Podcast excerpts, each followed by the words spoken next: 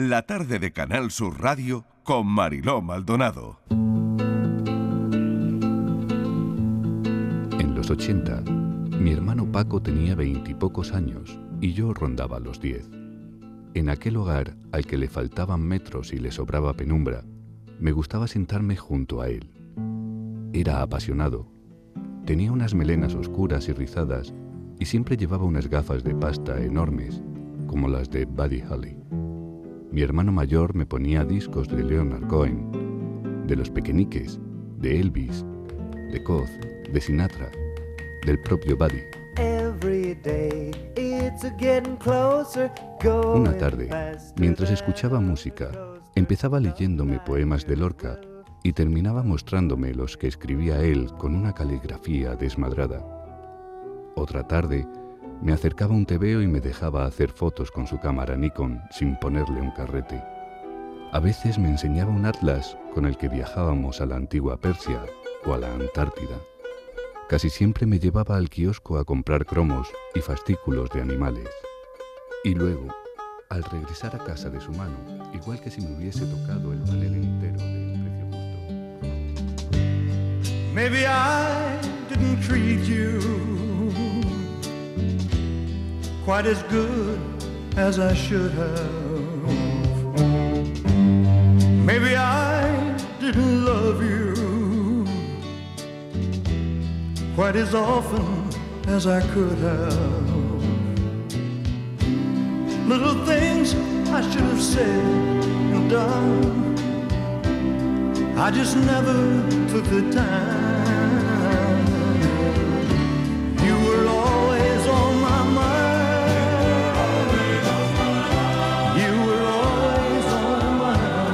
El autor de Los Ingratos, Pedro Simón, vuelve con Los Incomprendidos. No sé si es un relato generacional, que ahora se lo preguntaremos, pero es una novela sobre una generación que después de comprender a los padres en medio de sus silencios, le toca comprender a los hijos en medio de sus ruidos. So sorry I was blind. You were always on my mind. You were always on my mind. Los incomprendidos somos todos, es la primera pregunta que se me ocurre para Pedro Simón. Pedro, bienvenido, gracias por acompañarnos. Hola, ¿qué tal? Un placer estar con vosotros. Un placer nuevamente. ¿Somos todos los incomprendidos? ¿Quiénes son en tu novela? Bueno, pues fíjate, yo, eh, bueno, la novela cuenta la historia de, un- de una familia de clase media, bien, digamos, con una hija adolescente y un hijo pequeño. Y, y yo creo que cuando uno empieza a leer la novela puede pensar que estamos ante la historia de una adolescente incomprendida, pero a medida que va pasando las páginas, yo creo que se da cuenta de que, eh, de que aquí un poco incomprendidos somos todos. ¿no? ¿Quiénes son? Yo creo que la pregunta del libro al final es quiénes son realmente los incomprendidos. ¿no? Porque yo tengo muchas amigas madres y muchos amigos padres que se sienten muy incomprendidos por sus hijos adolescentes, ¿no? Por esa edad tan compleja eh, donde los chavales y las chavalas se mueven entre el monosílabo y te diría que la coz casi. ¿no? Y, claro, transitar, mm, transitar esa relación es, es complejo, ¿no? Y, de eso, y, y ese es un poco el punto de partida de, de la Claro, novela, ¿no? más o menos, más o menos, Pedro, mm, bueno, es, no sé, eh, estamos hablando quizás de, de los años 70, ¿no? O, o no sé si un poco antes, ¿no? De los baby boomer, ¿no? Que mm, no han comprendido o han sido comprendidos por, por sus padres por esos silencios que Claro. ha habido en, en algunas casas, ¿no? Yo diría que en la mayoría de las casas de, de los años 70 se silenciaban cosas, ¿no? O no, no Sí. había esa apertura ¿no? que, que, que tenemos hoy con nuestros hijos adolescentes. Pero por otro lado, fíjate, ¿no? Hoy nos sentimos incomprendidos también por nuestros adolescentes, ¿no? Claro. Un poco la pregunta es quién comprende a todos esos que cada mañana, a pesar de la bronca del día anterior, lo volvemos a intentar. Y, y yo creo que siempre ha habido eh, incomprensiones y siempre ha habido silencios entre, inter- intergeneracionales. Y nuestros padres, pues eh, para todos estos baby boomers que nacimos en los 70, pues tampoco es que hablaran demasiado con nosotros, ¿no?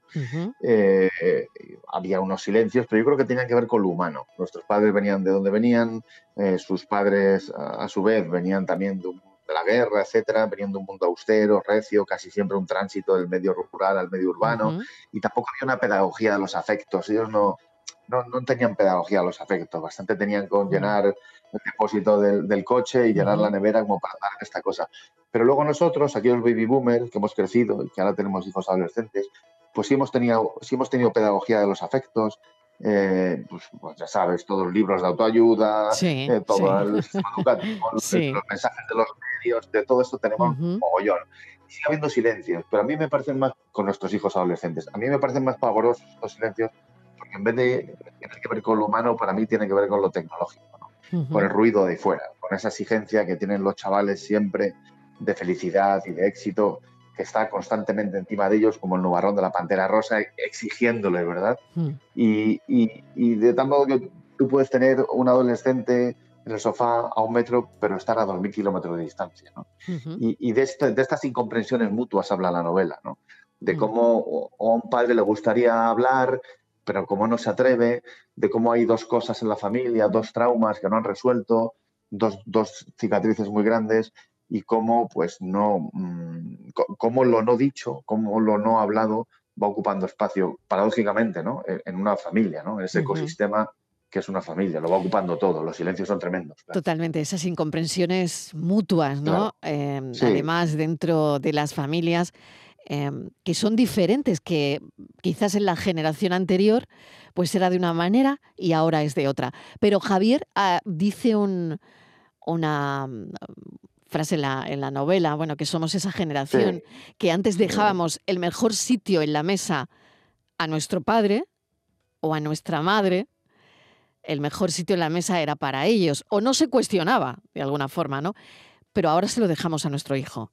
Nosotros somos esa generación que lo hicimos con nuestro padre y nuestra madre, pero ahora el mejor sitio es para nuestro niño adolescente. Sí, yo creo que es una, yo creo que es una generación que nos define bastante, ¿verdad? Eh, y que habla también de, nuestro fracaso como, padres de algún modo. Si queréis ponemos fracaso en cursiva o no, pero, pero que ahí, hemos pasado del, del 0 al 100 eh, de un modo bastante, bastante vertiginoso y yo creo que tiene unas consecuencias. A veces tengo la sensación de que todos estamos en un enorme ensayo clínico y que ya veremos cómo, que ya veremos cómo, sale. esto, ¿no? Que ya veremos cómo sale, claro. Se ha quebrado, se ha quebrado muchas cosas. Y es verdad la frase que tú dices, ¿no? Esto que dice el padre Javier, somos esa generación que dejaba el mejor sitio de la mesa para el padre y ahora se lo deja a la hija.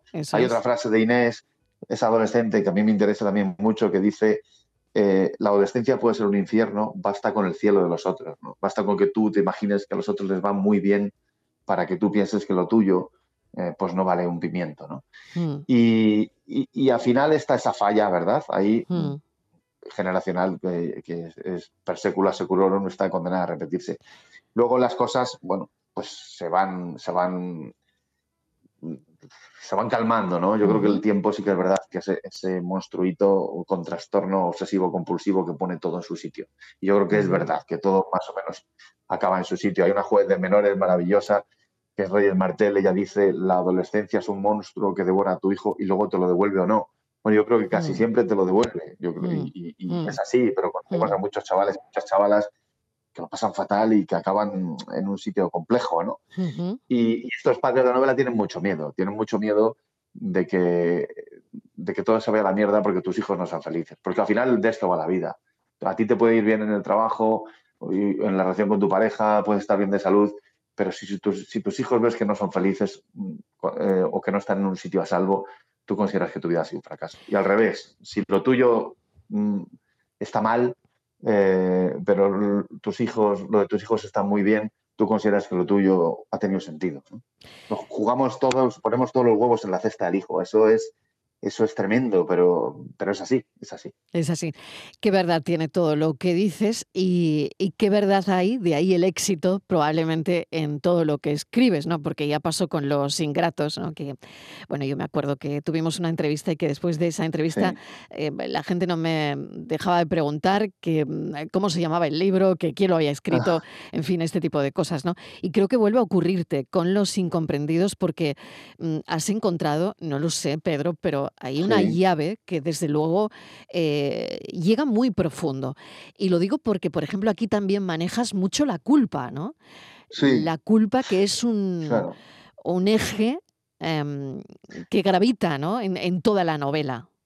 Claro, ¿sabes lo que pasa? Yo no sé qué edad tienes tú. Yo Sí, tengo 51 años. Yo estoy y igual me ahí, criaron, me, cri- me en, en criaron tu eh, a generación. muchos, claro, muchos oyentes se, se estarán acordando de esto, Claro, te, te obligaban cada mañana como si fuera un mantra yihadista a repetir esto de por mi culpa, por mi culpa, por mi grandísima culpa, claro, claro. Y luego nos, nos ha pasado como al padre de la novela y a la madre, Mm, eh, que educan, edu- están, eh, siempre tienen culpa. Y mm, yo un día, mm, después de comer con amigos y de cenar con muchos amigos, me di cuenta de que todos hablamos de los adolescentes con mucha fiebre, con mucha pasión, también con mm, mucha frustración, también con mucha ujú, incomprensión, pero siempre ujú, con la mochila de la culpa detrás. ujú, ujú, Culpa de si les has dado una colleja o si no se las has dado, si les has permitido mucho o no les has permitido nada, si les has dado libertad o si, no se, o si se la has quitado. mm, Y, y esto es una mierda y lo llevamos mm, inoculado en, en- en el tuétano y, mm, y- y- y va a estar siempre ahí. Y estos padres pues viven con mucha culpa, ¿no?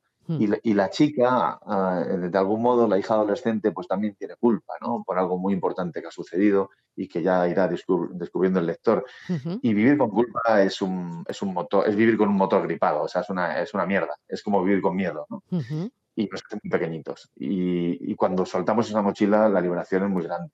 ujú. Y a mí me gusta que las novelas acaben con mucha luz y acaben bien porque ya bastante tenemos el día a día a veces complejo, incluso el periodismo, ¿verdad? Claro, Como para, para que la ficción no sea ese respiradero o esa ventana abierta, ¿verdad? Claro, y respirar, y respirar siempre, ¿no? Eh, es siempre eso. Bueno, también me gustaría hablar de esa metáfora de una generación, eh, Pedro, que aspiraba, ¿no? a cambiar el, el pisito, ¿no? O un Mm, pisito deprimido de sí, un extrarradio de una ciudad sí, por el chalet en una sí, zona de clase media alta. claro, Al sí, final, esa metáfora generacional es donde mucha gente se va a ver reflejada también. sí. Pues claro, los padres de la novela, Javier y Celia, pues son dos personas exitosas, más o menos, les ha ido bien. Él es editor de libros, ella es neumóloga, y, y, bueno, viven como, pues, como en, una periferia de una ciudad, zona humilde, trabajadora, a todo el mundo en su ciudad le estará viniendo ese lugar, eh, que a muy pocos kilómetros, un, dos, tres, cuatro, cinco kilómetros, incluso a veces cruzando una calle, eh, eh, es como si entraras en, el, en, en, en otro, en otro estrato social, como si subieras de, por el ascensor. Y estos padres quieren hacer ese viaje, porque al final es el viaje de, de mejorar, ¿no? Que esta cosa, esta escalera social que todos queremos subir de algún modo. Ujú. Y, pero ellos se dan cuenta de una cosa, ¿verdad? Vivían en 70 metros cuadrados y ahora viven en un chalet con dos alturas, con un sótano. Y el Mm, padre de esta reflexión de lo malo, cuando, lo malo de tener una casa más grande es que tocas a más metros pero a menos gente, ¿no? mm, Y es verdad, a veces, mm, a veces nos- no- se nos olvida que la, la felicidad era aquel perfecto desorden, aquel caos, mm, aquel, cuando abríamos eh, el, el- el cajón de los cubiertos y había un cromo eh, o había un peluche, ¿no? mm, mm, Y, y- estar, y estar todo revuelto. Y ese caos eh, se, se nos olvida, ¿no? Hay, un- hay algo que tiene que ver con el confort que también hace que, que- que- ese retrovisor se nos empañe. Porque, y este hombre, el, el protagonista de la novela, el padre, el coprotagonista con la hija, digamos, pues se da cuenta un poco de esto, ¿no? Que, mm, no sabe si, si, si aquel viaje, aquella escalera social que subió, pues ha merecido mucho la pena, ¿o ¿no? ¿no? Porque también a mm. veces subes ahí y luego te da un poco de vértigo. exactamente. Luego te da vértigo y bueno, y también la caída, que a veces puedes, puedes caer o el ascensor se puede quedar en la mitad, ¿no? Porque se ha Exacto. estropeado. en fin, que Exacto, sí. sí. exactamente, que al final todo esto, ¿no? Luego hay otra cosa y es que todos los personajes van al psicólogo o, o buscan Sí. ayuda, ¿no? Y, y bueno, eh, hablar de la salud mental me parece primordial, me parece muy importante, Sí. ¿no? Porque lo hablamos mucho, además de un tiempo Mm, a esta parte, ¿no? Y mm, Los Incomprendidos es, pues es una novela sobre una familia que tiene que gestionar, como muchas otras, algunos traumas y algunos muy grandes, y que cuando estos traumas llegan a la familia, Sí, la mayoría no sabemos cómo resolverlo, ¿no? Claro. A mí, hay, yo creo que hay muchos temas en la novela, ¿no? Evidentemente, la crianza de los hijos adolescentes, las incomprensiones mutuas, el- el- el- lo que hablábamos antes de, de la culpa, por mi culpa, por mi grandísima culpa. Mm, Pero yo creo que hay otro tema que es la gestión del dolor, la gestión del trauma, ¿verdad? mm, Eh, yo creo que eh, no, no envejecemos tanto porque mm, nos caigan años encima, sino cuando dejamos que nos aplaste el dolor. De tal modo que hay gente que tiene 30 años eh, que puede parecer muy vieja porque no gestiona bien lo suyo, y hay gente que tiene 80 años que parece muy joven. En esta familia de la novela no, no, no gestionan muy bien el trauma, no saben cómo acometerlo. Dejan que los silencios sean como esa enredadera mm, que se va metiendo en un muro y, ame- y amenaza con derribar eh, la pared familiar. Y, y- y yo creo que eso muchas veces nos pasa, ¿no? Todos tenemos un, un muerto en el armario, todos tenemos algo de lo que no queremos hablar y, y curiosamente mm, que va ocupando cada vez más espacio a, a medida que queremos silenciar ese, ese asunto. mm, Por eso esta, esta familia todos van al, al- al psicólogo de algún modo, todos necesitan ayuda por diferentes motivos. Es- hay un personaje en la novela que es el tío Paco, que es una persona esquizofrénica, que es muy ejemplar, porque a mí me parece muy... mm, Yo creo mucho en la ejemplaridad de la gente rota, creo mm. mucho en la ejemplaridad eh, de los impuros. Bien- bienvenidos, o sea, bienaventurados los impuros, porque la pureza es una palabra que da mucho, muchísimo miedo. Y yo creo que para mí tiene más que ver conmigo y, y creo que tiene más que ver con la ejemplaridad y con algo que me inspira a alguien que necesita ir al psicólogo y lo cuenta y me habla de su miedo y de su, y de su desnudez y de su intemperie, ¿no? Porque eso tiene más que ver conmigo, tiene más que ver conmigo eso que alguien que ha ganado 20 Grand Slam o que un equipo que gana un campeonato del mundo. Lo, lo otro, las otras ejemplaridades, estas cosas de lo cotidiano, ¿no? de lo que no vemos, de lo que a veces no pas- pasamos de largo, ¿no? Por historias cotidianas que, que tienen muchísima luz y tienen mucha ejemplaridad. Y por cierto, que se parecen mucho a las nuestras, claro. Porque Totalmente. yo estoy absolutamente convencido que cualquier oyente que nos esté escuchando tendría una historia para escribir una novela y tendría una historia para ser protagonista de un reportaje. Otra cosa es que esa persona esté dispuesta a contar esa parte de su vida que daría para una novela daría para un reportaje, porque eso supone desnudarte y no siempre nos atrevemos a esto, ¿sabes? Totalmente de acuerdo, Pedro, totalmente de acuerdo, ¿no? Claro, se me ocurre, que no la contar, claro. Claro, claro, claro. Y se me ocurren tantas y tantas historias, ¿no? Que, que pasan por el programa incluso, ¿no? Y que, Claro, y que contamos cada día, ¿no? Y que al final, pues es lo que tú estás contando, ¿no? Que mm, todo el mundo tiene, pues eso, ¿no? Esa, eh, esa novela o esa, pues esa sin duda. historia, esa historia que contar, ¿no? Bueno, Sí. yo quiero recordar que Pedro Simón es periodista, eh, actualmente que trabaja en el diario El Mundo y que por mm, su faceta de reportero pues también ha tenido premios como el Ortega y Gasset en el 2015, atención, ¿eh? Eh, Mejor periodista del año de la Asociación de la Prensa de Madrid, eh, Premio Rey de España de Periodismo y mm, bueno, tiene entre Bueno. sus antologías de reportajes crónicas bárbaras, eh, se inició en la ficción con Peligro de Derrumbe, que eh, bueno, pues también lo conocimos mucho por Los Ingratos, ¿no? Pero ya tenía, Ah. ya tenía algo y ahora Los Incomprendidos. Oye, ¿cómo ves, cómo ves, cómo lo ves todo? Que es pregunta obligada desde, Pues- desde tu atalaya de periodista. Pues mira, de, de Atalaya, como Ya tú me has contestado, ¿eh? Ya me has contestado. Ya me has contestado con eso. No, lo veo, lo veo pues como un ciudadano más, con mucha desesperanza. Yo ya no sé dónde están los míos. O Claro, sea, por ejemplo, yo no sé dónde están los míos. ya. Eh, Ya. y con mucho, cada vez con más descreimiento de todo, mm, con, mm, con poca fe y, y con mucha desconfianza. Entonces, al final, es aquello que decía Rafael Chirves, que al final es. Mantener, eh, mantener el mal mm, a la puerta de tu casa y no dejar que entre, que no pase el Mm. felpudo. Al final la Mm. dignidad casi con- consiste solo eso, ¿no? que no se te meta el agua en casa.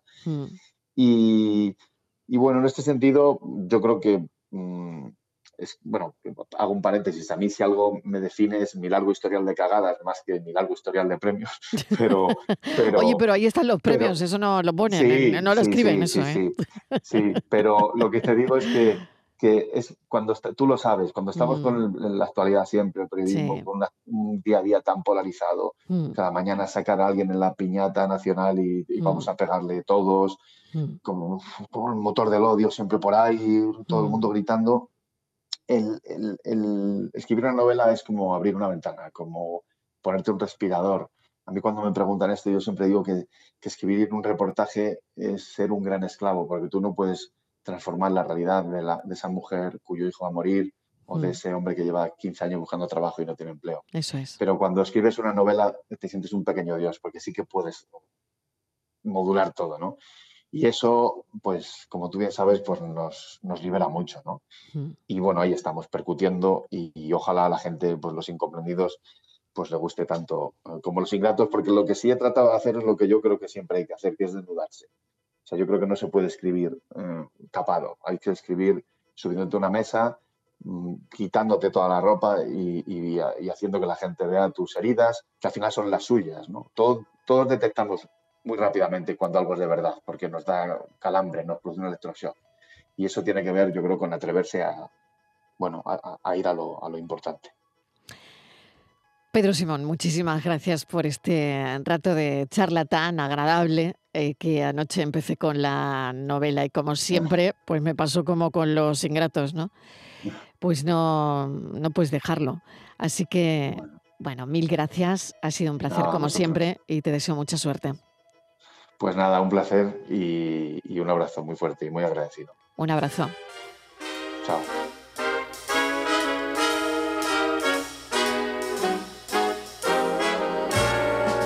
Have you met Miss Jones? Someone said as we shook hands, she was just Miss Jones to me. And then I said, Miss Jones, you're a girl who understands. I'm a man who must be free. And all at once I lost my breath, and all at once was scared to death, and all at once I own the earth and sky. And now I've met Miss Jones, and we'll keep on meeting till we die,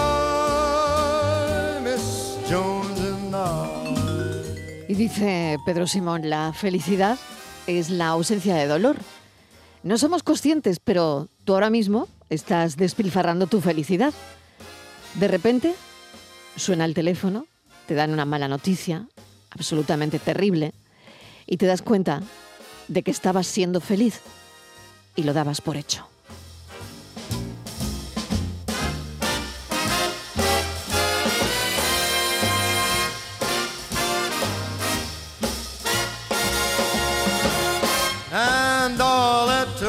Once I lost my breath, and all at once was scared to death, and all at once I own the earth and the sky. Now I've met Miss Jones, and we'll keep on meeting